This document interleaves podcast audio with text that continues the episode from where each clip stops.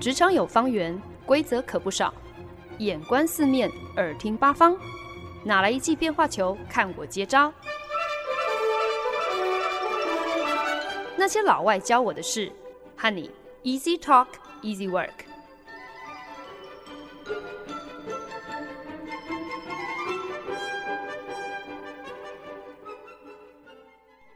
您现在收听的是《那些老外教我的事》，我是欢恩。漫威漫画跟电影的粉丝对 Wakanda 一定都不陌生哦。Wakanda 瓦干达是漫威漫画当中一个虚构的非洲国度，更是第一个黑人超级英雄 Black Panther 黑豹的出生地。瓦干达王子 T'Challa，他跟父亲一同访问日内瓦，签署一个约束超级英雄联盟复仇者的国际条约的时候，不巧遇上了一宗预谋爆炸案。父亲不幸在那次意外当中罹难身亡哦。T'Challa 一夜之间同时继承了父亲的王位，跟黑豹的超级英雄衣钵。瓦坎达在漫威漫画当中的设定。是一座手握未来科技，所以极其富庶的国家。电影中 Wakanda 的呈现，更是满足了粉丝对于一个融合了传统文化艺术，还有外星科技的未来非洲国度的各种想象。甚至还有学者指出哦，Wakanda 的出现，让世界得以一窥。如果今天历史可以重写，欧美的殖民者从来没有远赴非洲强取豪夺当地的资源，奴役拍卖当地的年轻人。如果这些外来的入侵者从来没有那个机会，自大而无知的以殖民领土擅自更动国与国的疆界，完全罔顾当地的民情，还有族裔派系之间的历史和地缘关系，那么或许。今天的非洲就不会是我们印象中的那样子满目疮痍，那样子的土壤贫瘠、水资源稀缺到土地龟裂，那些严重营养不良的小朋友是如何骨瘦如柴，却又大腹翩翩。可是瓦坎达尽管是一个虚构的理想国度，好山好水好科技，可是呢，好像在无形当中，其实也反映了一些现实哦。也因此成为了某种非洲人民的希望象征。瓦坎达强盛富饶的关键在于这个虚构国家坐拥了外星矿物 Vibranium，因为万年前的一场陨石撞击，让瓦坎达这个虚构的非洲国家成为了 Vibranium 的唯一产地。这个外星金属强过地球上的任何其他金属，甚至呢还具备奇特的动力。不但因此成为了 Wakanda 的主要电力来源，更成为了 Wakanda 制造未来武器的核心元素。包括像是美国队长的盾牌，还有黑豹他穿的贴身战袍铠甲，都是以 Vibranium 制成的。虽然 Vibranium 只不过是一个虚构的矿物哦，可是现实生活当中可以让其他非洲国家有样学样的，就是 Wakanda 的所向披靡，完全就是来自科技的力量啊！因此呢，很多非洲年轻人就将科技视为救赎自己，甚至是拯救整个国家、整个大陆的解药。也正因为如此呢，过去几年来，一场全新的科技革新正席卷着非洲大陆。从一体设备的条件来说，非洲确实远远落后于已开发国家的标准。可是呢，非洲大陆却握有一个世界其他国家都望尘莫及的关键条件。当所有已开发国家终于开始正视人口结构老化即将带来的巨大隐忧。非洲大陆倒是可以好整以暇的稳坐全世界最年轻人口的宝座，百分之六十的非洲人口年龄在二十五岁以下，约莫有两亿人口的年龄介于十五到二十四岁之间，而且呢，这个数字预计会在二零四五年翻倍。人口结构本质上的不同，让历经千年都只有当世界舞台的过街老鼠的非洲大陆，在进入到二十一世纪之后，终于出现了一线咸鱼翻身的机会。拥有世界最年轻人口之所以如此值得说嘴，除了等到所有世界其他的国家的人都已经老死了，只剩下非洲人继续在这个世界上之外呢，无非就是年轻人，其实也就代表的是源源不绝的创造力还有生产力。去年，非洲的新创公司在半年之内就募得了将近两亿美金的资金，诶，这个金额等于是前一年同一时期的四倍有余。可见得，现在越来越多的投资公司开始放眼非洲大陆，而非洲如雨后春笋般冒出的大大小小新创公司，也正全力把握线下大好的投资环境。随着网络的开放、手机的泛滥以及创业家精神在非洲年轻人当中发芽开花，非洲大陆似乎已经彻底掌握了天时、地利还有人和，终于可以一步一脚印的往一个比较贴近现实的瓦坎达理想迈进。但是，通往成功跟改革的天堂路总是布满了荆棘。目前呢，世界前十名成长最快速的经济体当中，光是撒哈拉沙漠以南的国家就占据了榜上六个名额。可是呢，这个区域的失业率远高于世界平均哦，现在占的大概是百分之六，其中呢，年轻人的失业比例更是成年人的两倍，年轻。毋庸置疑是非洲的本钱，可是呢，当年轻人占据将近总失业人口的一半的时候呢，这就是一个极大的隐忧。特别是如果在不远的未来，全世界大多数的人口全部集中在非洲，可是失业率却居高不下的话，这其实是一颗全世界都必须要一同承担的不定时炸弹。许多拥有大学学历的非洲年轻人在毕业之后，只能够从事劳力密集的低阶工作，一天领取平均两块美金的薪资。听到这边呢，可能很多听众朋友也会跟我一样觉得很奇怪哦。如果这些非洲国家的经济这么快速的在成长，那么为什么还会有年轻人失业率这么高的问题呢？肯亚目前正在筹备新建一条长达两百九十英里的铁路建设计划，将从首都奈洛比一路开通到东南边境的海港重镇蒙巴萨，甚至呢还不排除会将这条铁路路线一路向西延伸到乌干达，甚至一路就开到西北边境的苏丹。这个铁路计划堪称是肯亚独立建国之后最大的建设。而坦尚尼亚的海港城市巴嘎莫尤，一个曾经角逐世界文化遗产资格未遂，千年之前曾经是非洲黑奴买卖最大枢纽的城市，如今也正摩拳擦掌，准备要大刀阔斧的转型，成为坦尚尼亚的全新经济贸易区，目标放眼成为非洲第一大港口。肯亚和坦桑尼亚这两个非洲国家野心十足的经济建设，两者的共通点其实就是两个字：中国。肯亚向东开展的铁路建设，其实呢就是习近平的一带一路计划起跑开的第一枪，而中国更是把坦桑尼亚的巴嘎莫尤看作是非洲的深圳。在八零年代的时候，那个时期应该也不会有人相信，当年深圳这么一个小小渔村，如今竟然可以是亚太区域的科技重镇之一。可是这些浩大工程，不是应该要替肯亚跟坦桑尼亚创造出数以万计的工作机会吗？不但能够开发新建国家，应该也要能够同时解决年轻人失业率的问题啊！但是中国的老奸巨猾就在这里。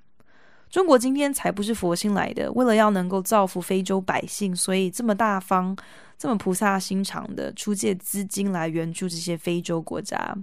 说穿了，中国完全就是假借金元开发之名，实际上却是行变相的经济殖民为实。除了呢，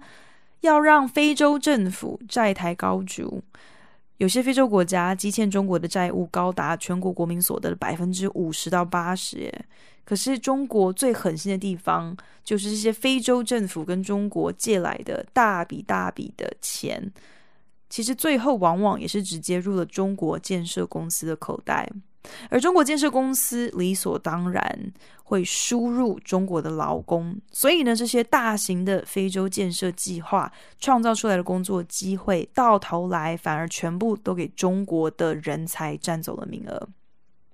对非洲国家来说，在经济上吃了亏不说，中国输出的可不只是劳力跟资金，同时也变上大举注入中国的文化资产，可以说是除了武力之外，每一个层面，经济的层面、劳力的层面、文化的层面的大举入侵。最要不得的就是这些千万美金起跳的借贷投资案，全部都是台面下的交易。就连国际通货基金、还有世界银行等等国际金融机构都弄不清中国对口非洲各国的金流走向。这些非洲国家或许能够从其中在短期之内得到他们的经济极为需要的一些硬体建设，可是呢，到最后如果他们没有钱还不了债，那么到那个时候唯一。能够脱身的办法，解决债务的办法，就是释出所有权。这无疑就是中国心中从一开始打的如意算盘呢、用这样的一个方式，有点像是放高利贷一样的，就可以不费吹灰之力的一口一口将非洲国家的精华地段、精华建设蚕食鲸吞。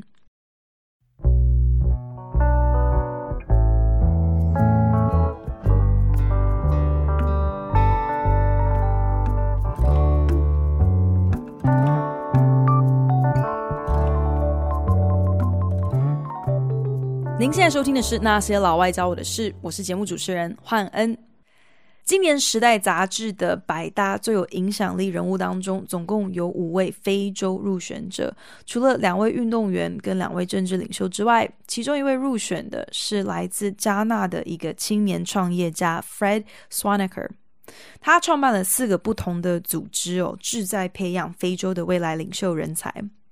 Fred 他四岁那一年呢，因为家乡加纳发生了政变，所以呢，全家逃难到甘比亚。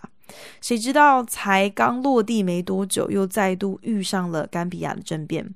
全家徒步走了两个多小时的路，才逃到了可以安身的难民营。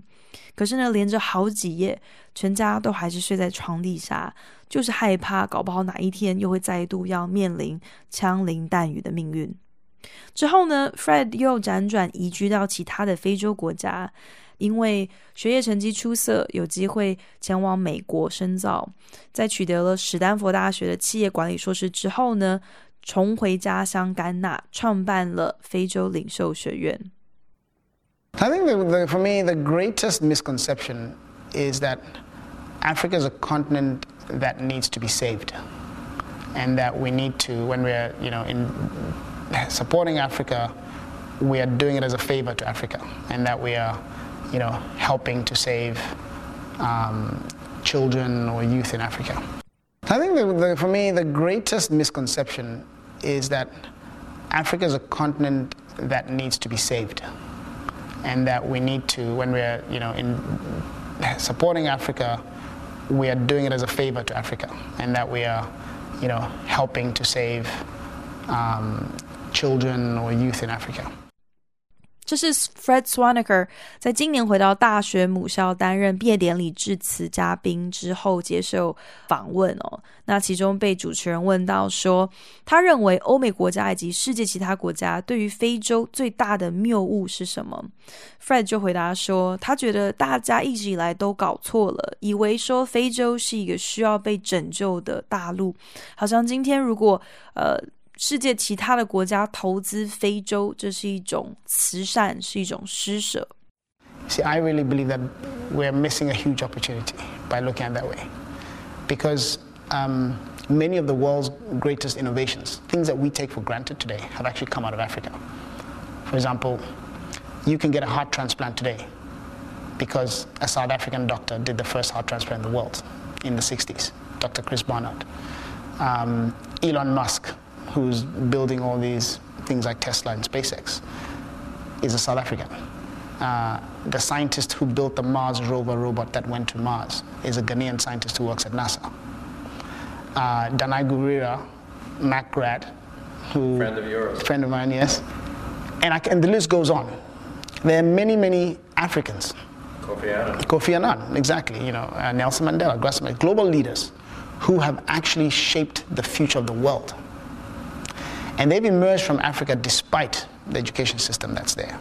and despite the investments that have been made in Africa.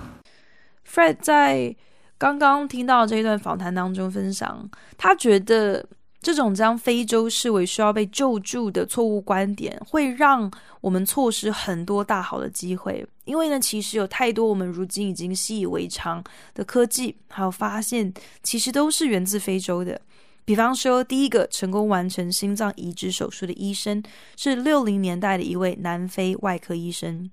Tesla 特斯拉汽车公司的总裁 Elon Musk 这位积极开发可以重复发射的火箭的创业家，他也是来自南非。另外呢，还有美国太空总署的火星探险车 Mars Rover，他呢也是一位来自加纳的工程师所发明的。除此之外，还有前联合国秘书长安南以及南非总统曼德拉等等等，这些国际推崇的世界级领袖都是非洲出品。即便非洲的资源有限、教育有限，可是丝毫都没有影响这些人、这些领袖参与在形塑世界的未来。And as I mentioned, we have the youngest population in the world. That means we also have the most energy in the world. And there are another mil, you know, hundreds of millions of talented problem solvers who will solve the world's problems, not just Africa's problems, if we can invest in them and give them opportunities to actually uh, bring their full talent to bear. So, what I think the greatest mis- misconception is about Africa is that uh, going and investing in Africa is helping Africa. I see it as really as a, one of the greatest opportunities to help the world. Fred Swaniker 指出，非洲如今拥有世界最年轻的人口，这意味着非洲也拥有了世界最大的动力、最多的解决问题的创意人才。可是呢，这些人才解决的不单单是非洲的问题而已，他们解决的更是全世界都同样面临的问题。所以，只要我们能够用心栽培这些人才，能够帮助。释放他们最大的潜力。那么，投资非洲并不只是在救济非洲，投资非洲从 Fred 的观点来说，反而是一个能够一举帮助全世界最大的机会。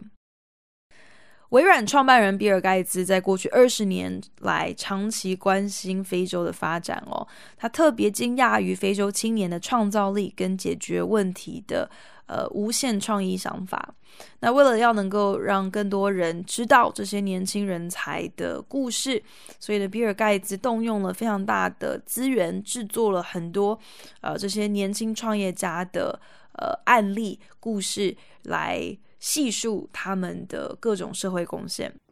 My name is Yvette Shimge. I'm 22 years old, and I live in Kayonza district in Eastern Province of Rwanda. I run a social business called Iriba Water Group.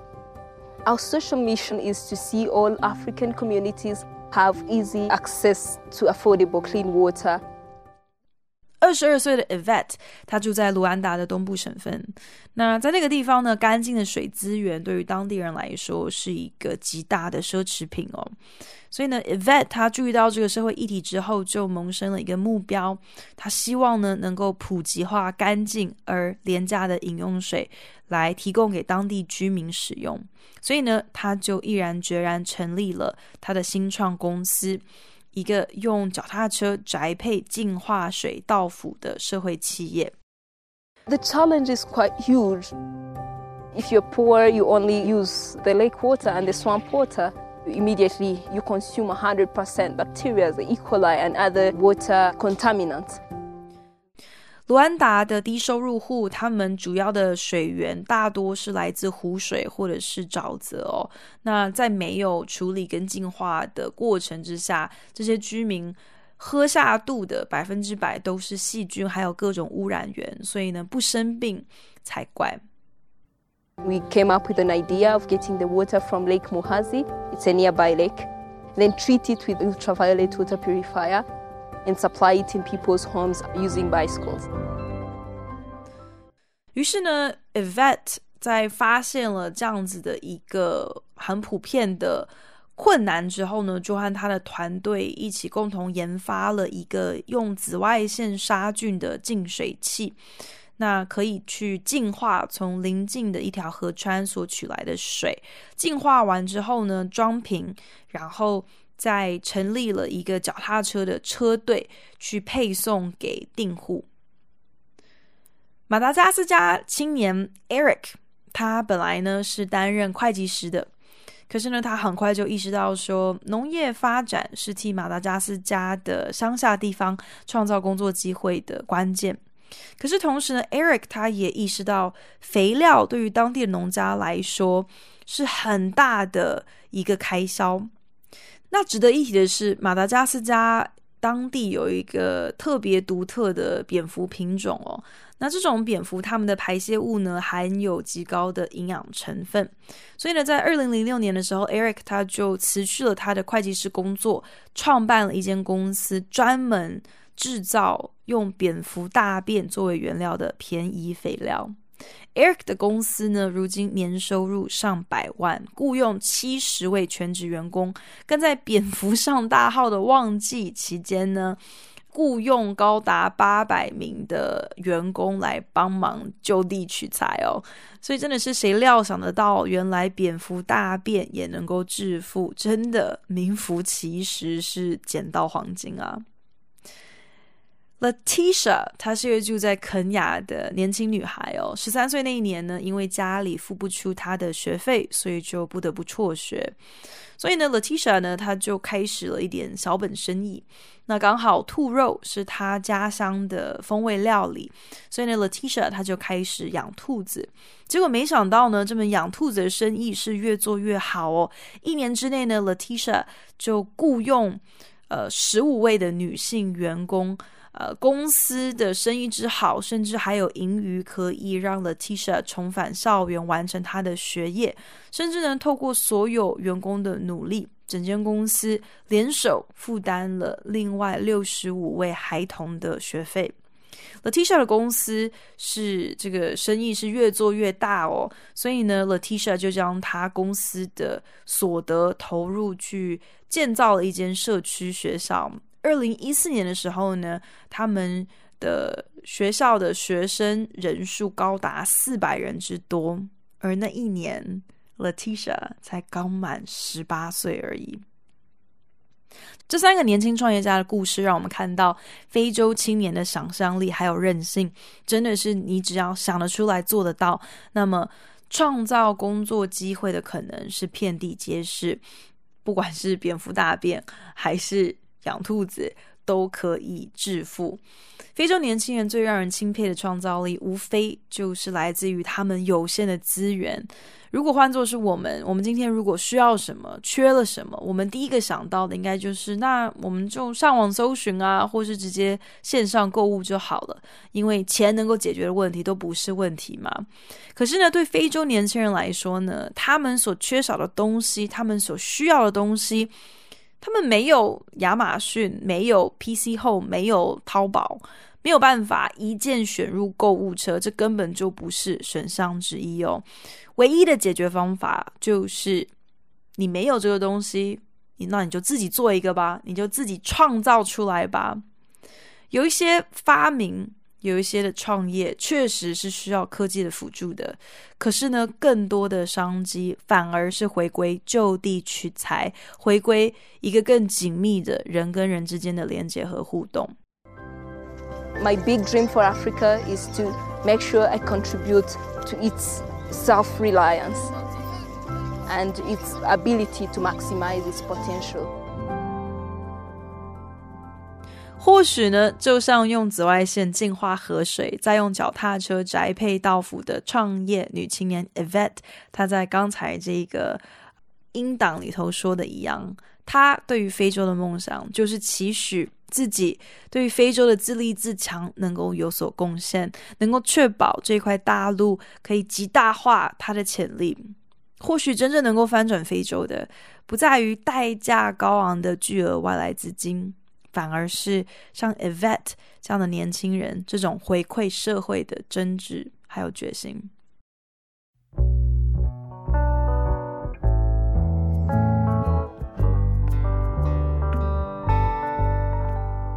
本节目由好家庭联播网、台北 Bravo FM 九一点三、台中古典音乐台 FM 九七点七制作播出。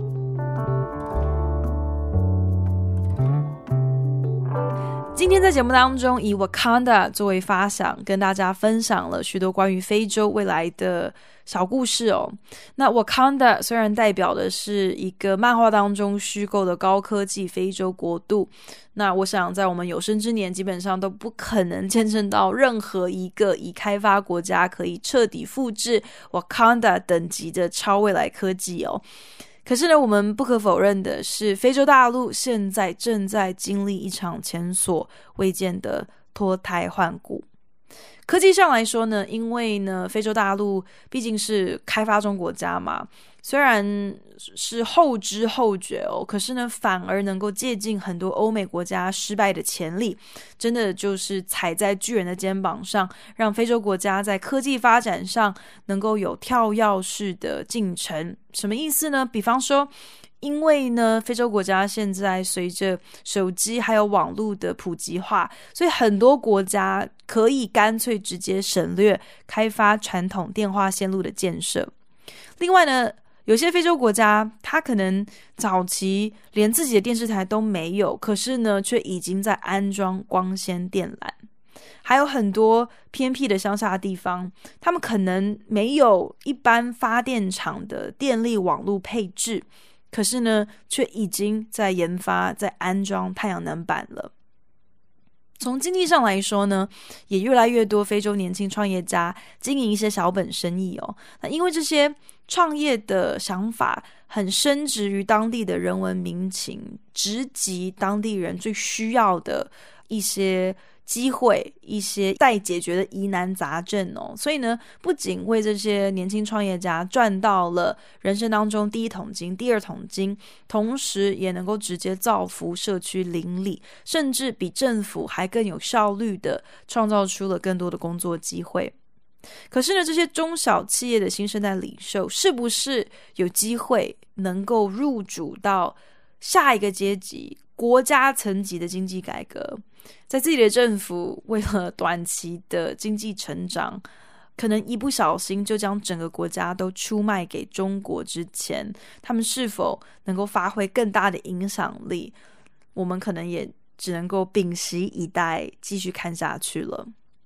其实今天对于到底要不要来跟大家分享非洲这个题目，我其实挣扎了蛮久的。毕竟非洲大陆之于我们，感觉是如此的遥远而事不关己哦。可是后来想了很久，还是毅然决然坚持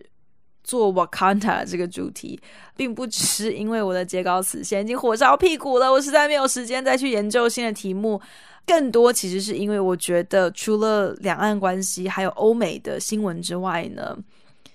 能够让我们立足于国际舞台的条件，有的时候并不只是去争辩我们的国旗长什么样子，我们的国名叫什么，有没有身为世界公民的自觉，你是不是多少了解世界其他角落的脉动？我觉得可能是见证我们有没有国际观，是不是能够站稳在世界舞台上，这反而是更实质的条件吧。而且你今天其实你不需要是这方面的专家或者是学者，你有一些国际趋势的基本常识总是好的嘛。就好像前不久我跟朋友提到说，诶，我我自己去看了最新的蜘蛛人电影哦。那那个时候朋友就调侃我说啊，没有想到原来你也是漫威系列电影的粉丝啊。我就说哦，哦不不不，我我不是漫威电影的粉丝，我是 pop culture，就是大众文化这门课永远的学生。